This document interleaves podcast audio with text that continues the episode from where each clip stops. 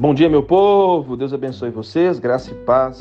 Né? Mais um pouquinho, uma pincelada sobre a importância do discipulado. Deus tem falado muito ao meu coração sobre esse tema e aqui eu quero poder dividir com você, com a nossa equipe, com o nosso time, a nossa família de líderes, para a gente poder galgar na mesma visão, para a gente poder ampliar o que Deus tem nos confiado, né? Diante do momento que estamos vivendo, né? Como igreja, Deus tem nos agraciado, Deus tem nos dado pessoas é, para que uma obra né, aconteça, para que um discipulado aconteça.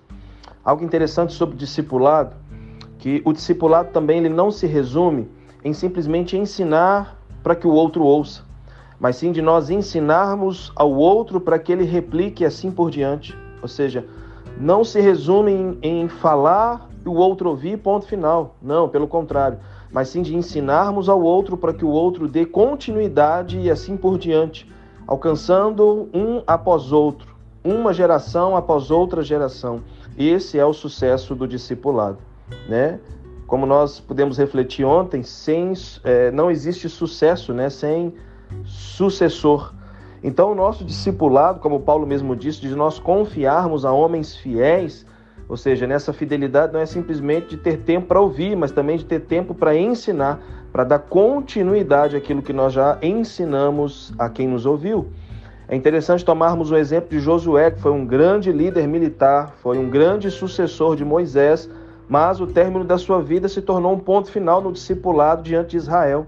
Quando nós adentramos o livro de Juízes, nós percebemos que não há uma liderança. O povo foi fiel ao Senhor até a liderança de Josué. Quando Josué morreu, o povo desbandeirou, ou seja, não houve um discipulado.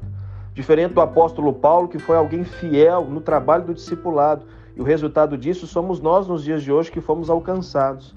Então, é geracional o discipulado, não deve parar para o momento, não se resume para quem deu e ponto final aqui agora, não, mas de ensinarmos pessoas para que as mesmas venham a propagar aquilo que estão aprendendo de mim e de você.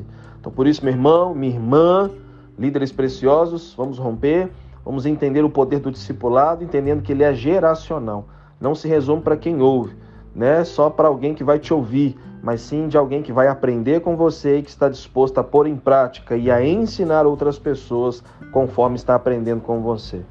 Esse é o verdadeiro sucesso do discipulado. Um beijo pro teu coração e vamos para cima viver uma sexta-feira abençoada, hein? Tamo junto.